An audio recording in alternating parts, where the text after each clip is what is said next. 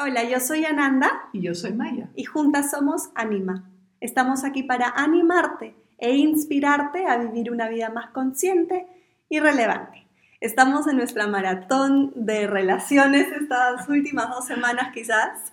Em, ya conversamos sobre los dos principales pilares que habitan dentro de nosotros como, como personas, que es la madre y el padre. Y hoy vamos a incluir un poquito más allá. Los otros personajes que constituyen nuestras historias, nuestras memorias y, como decimos, el paquete completo de la vida que hemos vivido hasta hoy, pasado, presente y estamos yendo hacia el futuro. Así es, así que quédense nosotros para explorar un poquito esa, ese universo, esa constelación familiar. Y keep, your spirit up.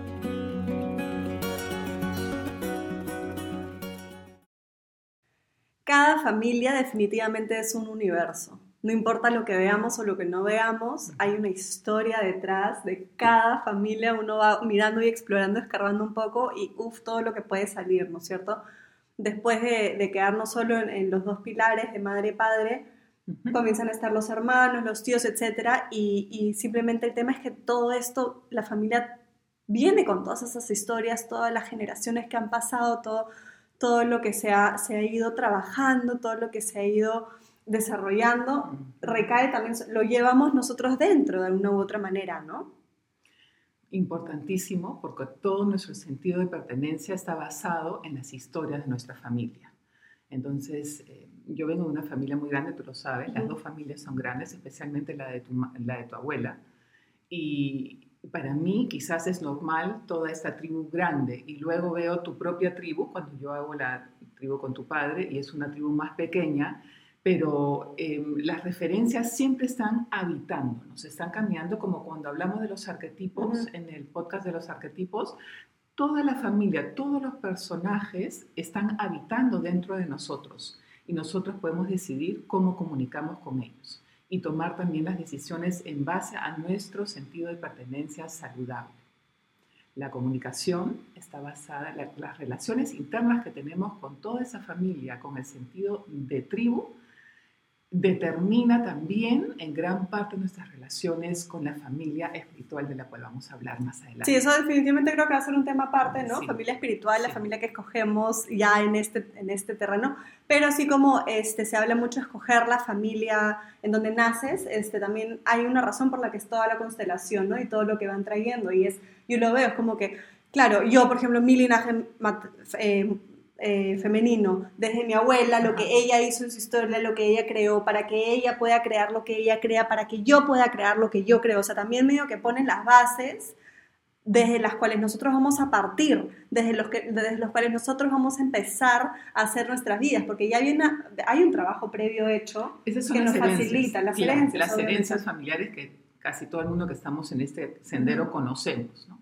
Pero lo importante es visualizar, es como cuando recorres la carta natal, es bien interesante, eso también será otro tema, pero digamos que primero es tu imagen, o sea, la, el yo que tú tienes, que nace dentro de una eh, circunstancia muy específica, con mamá y papá como referente femenino, masculino, polaridad presente, y si no, también igual está presente. Ya no, no, vamos a hablar de estar físicamente presente, sino están presentes como, como, digamos, como estrellas, estrellas interiores, como fuentes de relaciones. Y luego vienen los hermanos, que son muy importantes para cómo te comunicas primero con los las primeras personas con las que te comunicas fuera de mamá y papá en el caso como... O los no hermanos, ¿no? Los no hermanos también fuerzan al, al hijo, a la hija, que es uno, que es, eh, no tiene hermanos, a comunicarse de otra manera. Y también es muy importante en este tema de mitificar qué cosa está bien y qué cosa no está bien. ¿no? Tener hermanos está bien y no tener hermanos también está bien. Cada uno con lo que le toca. Y es diferente, claramente. No existen muchos de esos mitos de, ay, es hija única, qué engreída y en, en, los temas que yo creería que, podríamos, que podrían ser engreídos los hijos únicos, no lo soy, pero quizás en otros sí. Este, pero quizás por eso tengo más facilidad de hacer hermanas o hermanos del alma al día de hoy, ¿no? O quizás por eso tengo una relación también tan estrecha contigo porque no había otro vínculo que se interponga. Entonces, hay, hay como todo, hay cosas pros y. Va a depender mucho cómo es tu educación familiar, porque hay familias muy grandes o familias muy unidas que no permiten otro tipo de vínculos o que tienen muchos prejuicios para, por ejemplo, crear una familia espiritual diferente, otras tradiciones y otros hábitos. Entonces hay que tener mucho cuidado con esos mitos tan instalados también culturalmente, especialmente también en Latinoamérica, donde todo está tan fijo, pero al mismo tiempo también hay una emoción, un cariño, una concepción de afecto. Unión bien bonita, ¿no? Muy linda, muy linda. Entonces, así como somos, también tendríamos que ser no solamente seres universales, sino seres interculturales, también en los conceptos familiares hay que revisarlos, ¿no? y cada uno también cuestionarse, no tener miedo a cuestionarse y enriquecerse con otro tipo de pensamientos y también los pensamientos van a afectar nuestro, nuestra manera de emocionarnos y de sentir realmente. Y otra cosa, ¿no? En la familia hay que tener mucho valor de tomar decisiones sanas en conjunto. Sí. Eh, porque a veces, eh, todos sabemos eso, en las mejores familias pasan, ¿no? Hay problemas muy fuertes que requieren de las personas lúcidas y conscientes para tomar las decisiones saludables. de todo, ¿no? Desde, por ejemplo, se escuchan mucho los, los, problemas que comienzan a haber entre hermanos por una herencia o cuando se enferma, obviamente, uno de los padres, o todos esos temas afectan a todos y todos tienen que, así como hablamos en la primera vez, tenemos que tener eh, una posición clara frente al resto porque son nuestros espejos, igual en la familia. ¿Cuál es tu rol? ¿Qué rol juegas tú? ¿Qué cosa aportas tú? ¿No es cierto? No todos aportan lo mismo, no significa que sea más o menos. Este... Eso me gusta mucho lo que acabas de decir, porque así el ser consciente siempre va a trabajar en sí mismo para regalar lo que se da a sí mismo. Entonces las familias que permiten la variedad, que permiten diferentes tipos de pensamientos, sentimientos, experiencias, también van a enriquecerse más y van a tener una mente y un corazón más abierto. Exacto, hoy fue bonito, ¿no? Este, em, hoy, tuvimos un, tienen, estamos teniendo esta tradición con la familia, justamente esta grande que mencionas, que está en todo el mundo, que son millones, eh, de tener un encuentro a través de Zoom. Em, Family Zoom. ¿No? Y y claro, somos millones de personas en diferentes países, cada uno siendo su, su, tema, pero se unen y hablábamos, por ejemplo, mi primo hablaba de cómo él acaba de hacer esta, em, este, esta investigación sobre la memoria a un nivel muy científico, pero después una tía lejana comenzó a decir, ay, pero eso sería interesante que lo unan con lo que están haciendo Maya y Ananda del lado espiritual. Entonces era como que qué lindo ver que cada uno está en su onda, pero que podamos juntar todo y, tener esa apertura para unir mundos, ¿no? Porque, claro, lo vemos, perdón, lo vemos en las, en las religiones más fuertes, como que, ah, no, si tú no eres así, no eres así, es algo que ya traemos muchos años, que creo que ya estamos obviamente en una etapa, en una época en la vida en la que estamos dejando esas, ¿no? esas estructuras. Ahí nos damos cuenta que en realidad lo que, lo que faltaba ahí era recordar que todo ya está unido, ya está unido, ¿no? Que la ciencia, la psicología, todos son familias también y que nosotros los humanos los desunimos porque pensamos que, por ejemplo, por ser espiritual no puede ser científico y por ser científico no puede ser espiritual o psicológico y todo es uno. Entonces, eso también... Pero ahí está el tema, cada uno se va por un lado más y la idea justamente yo creo que también ahí está ese aprendizaje de familia, de que, a ver, somos una, tenemos la misma sangre, unámoslo, así como siempre podemos unir también todos estos otros eh, pensamientos o todas estas otras creencias, ¿no? Y también fue interesante que otra prima que queremos mucho también está haciendo una investigación sobre mi abuelo, que fue una figura, digamos que histórica en los tiempos de, de, guerra, posguerra también. Y como han sido ocho hijos, em, hay una historia larga y tuve el ocho hijos con mi abuela. Y entonces ver a ella, ¿no? Tan, tan, tan inmersa y mostrando fotos de, Es mi generación más o menos hablando de, de, toda esta guerra y cómo a ella le mueve este, le afectó toda la relación con su abuelo que nunca conoció, pero que fue parte de esta historia tan fuerte de la guerra, ¿no? Entonces... La obra de teatro que hace en base a eso, los arquetipos que encuentra. Queda confirmado que querramos o no, tiene un efecto sobre nosotros. Y ahí de nuevo está esa decisión de querer mirarlo, ¿no? Y de, em, lo estudiaba el otro día también en el tema de las ciencias ocultas, eh, justo lo que, lo que decía al principio, ya traemos esta herencia, ya se nos da algo, pero está no, no es que, hay la herencia y se dio, no, es como que, ¿qué vas a hacer tú con esa herencia? ¿Cómo la vas a transformar tú? ¿La ¿Le vas a sacar el jugo? Como por ejemplo todo lo de, ¿no? Este, me da el ejemplo, mi maestro, claro, mi abuela sanadora, mi mamá sanadora, ah, Nanda también tiene que ser sanadora, como que... Sí, o sea... ¿Quién te avisó? ¿Quién te dijo?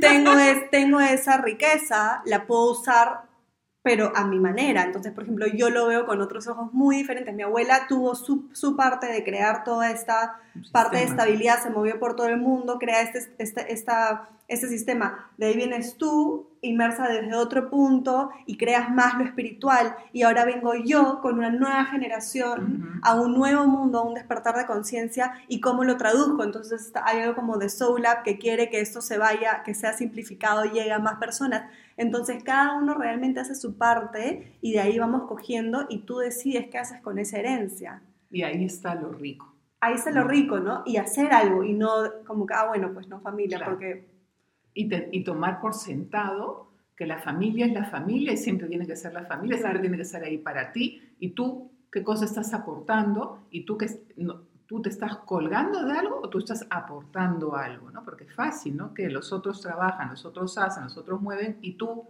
tú, ¿cuál es tu presencia? O, si, no te, o si no te gusta la dinámica, ¿qué vas a aportar para cambiarla? ¿Qué vas a, cómo vas a comenzar a hacer, ¿no? Es como que se habla también mucho de eso de, ay, yo soy la oveja negra de la familia.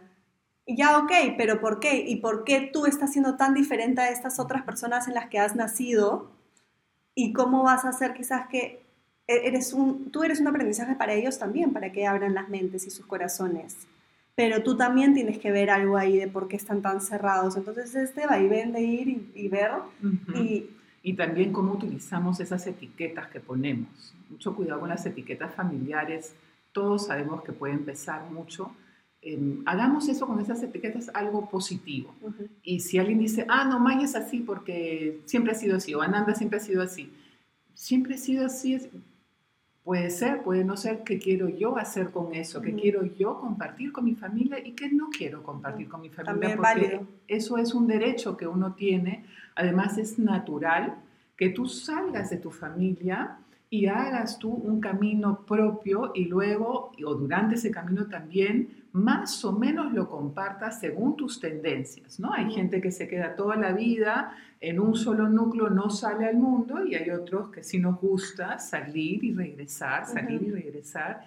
Y Tener esa libertad, ¿no? Tener esa libertad. Este, y que para quedarnos quizás lo más cercano de nuevo a, con lo de los, lo de los papás serían los hermanos, en mi caso... Sí hablábamos, ¿no? el tema como que, claro, no, yo tengo mis hermanas del alma, por ejemplo, que las considero mis hermanas sobre todo, es más, hemos crecido juntas, te consideran a ti una madre más, entonces sí lo puedo entender por ahí, pero la verdad es que no, no crecí con alguien ahí, al costado y mi vida sería muy diferente si es que lo hubiese hecho, sin, sin irnos a para mal o para bien, ¿no? Este, también juegan un rol importante, porque es loco también las diferencias dentro de una familia entre los hermanos, ¿no? Muy importante, yo crecí con una hermana y con un hermano y tengo las escenas clarísimas, como todos los que tienen hermanos, eh, que caminan todos los días hasta hoy conmigo y todas esas sensaciones y esas vivencias en la casa, en los cuartos, el espíritu del cuarto de cada hermano, eh, la comunicación, la no los juegos, ¿no? La,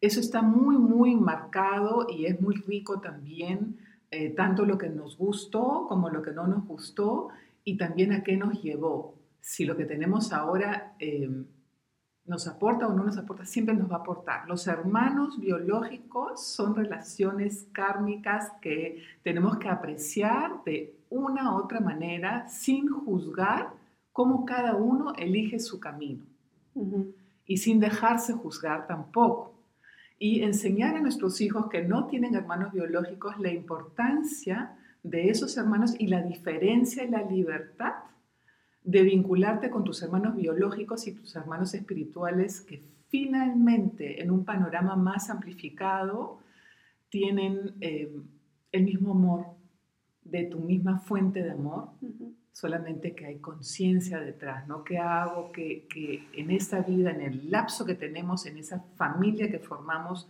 eh, ¿qué, ¿qué, hacemos? Porque pasan muchas cosas que tú no tienes, no, no, tienes cómo saber, ¿no? Por ejemplo, ahora que trabajo en la empresa de mi hermano hace tantos años, jamás me hubiera imaginado eso, pero ocurre con el tiempo, ¿no? Ocurre también porque esos lazos de la infancia se crean y se quedan, ¿no? Y, y yo recuerdo que a mí siempre me ponían junto a mi hermano y después me di cuenta toda la, todo lo que significó eso después de un tiempo, yo pensé que solamente para mí, después me di cuenta que para él también, o sea, es muy, muy significativo eso, ¿no?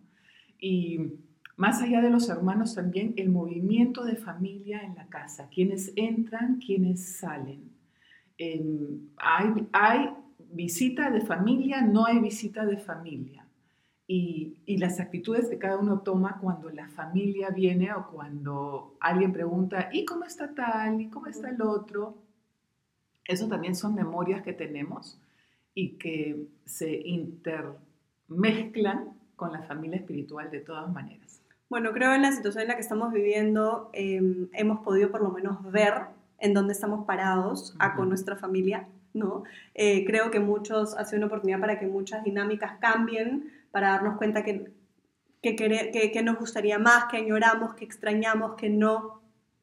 Y tener ahora el valor de realmente salir adelante y, hacer esos cambios, ¿no? De, eh, o por ejemplo, ¿te acuerdas esa, esa, ese señor con el que tuviste eh, la, la, sesión que me pediste ayuda eh, para... a la familia, la constelación El señor y que tenía esos hermanos y, claro, y todos de la nada estaban mal y, y no, él no se explicaba y era como ah, que sí, sí, sí. ya, pero tú tienes que, te toca a ti hacer algo. No, pero es que yo no puedo hablar con esas personas de esos temas ¿Por qué no? O sea, ¿qué puede pasar? Si tú crees en eso y tú estás viendo que hay un, te hay un problema y tú estás viendo la manera de, de querer conciliar un poco todo eso. lo interesante de eso es que él consideraba que tenía una familia muy unida.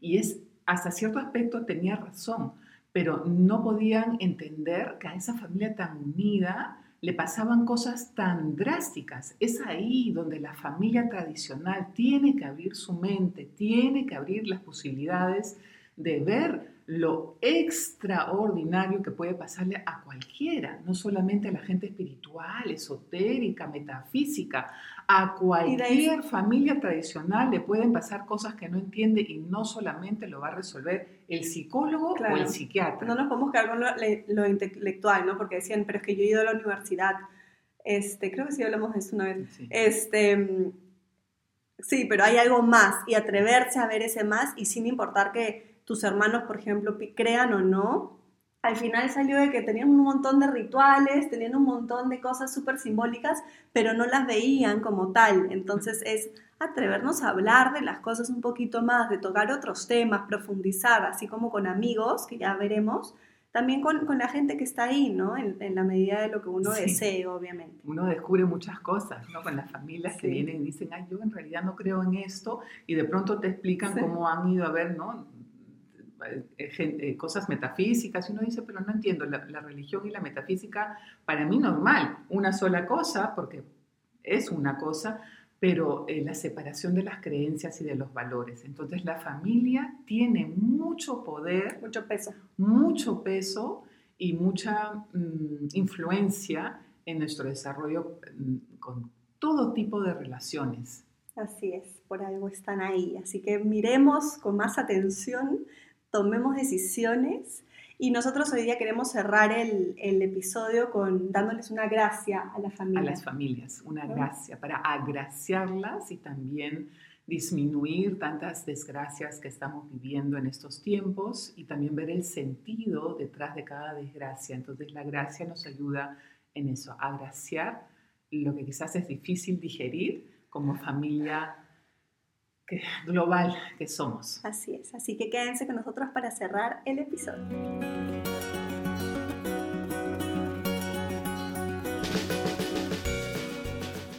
Sellamos este episodio con las cartas de Cheryl Richardson, cartas de gracia.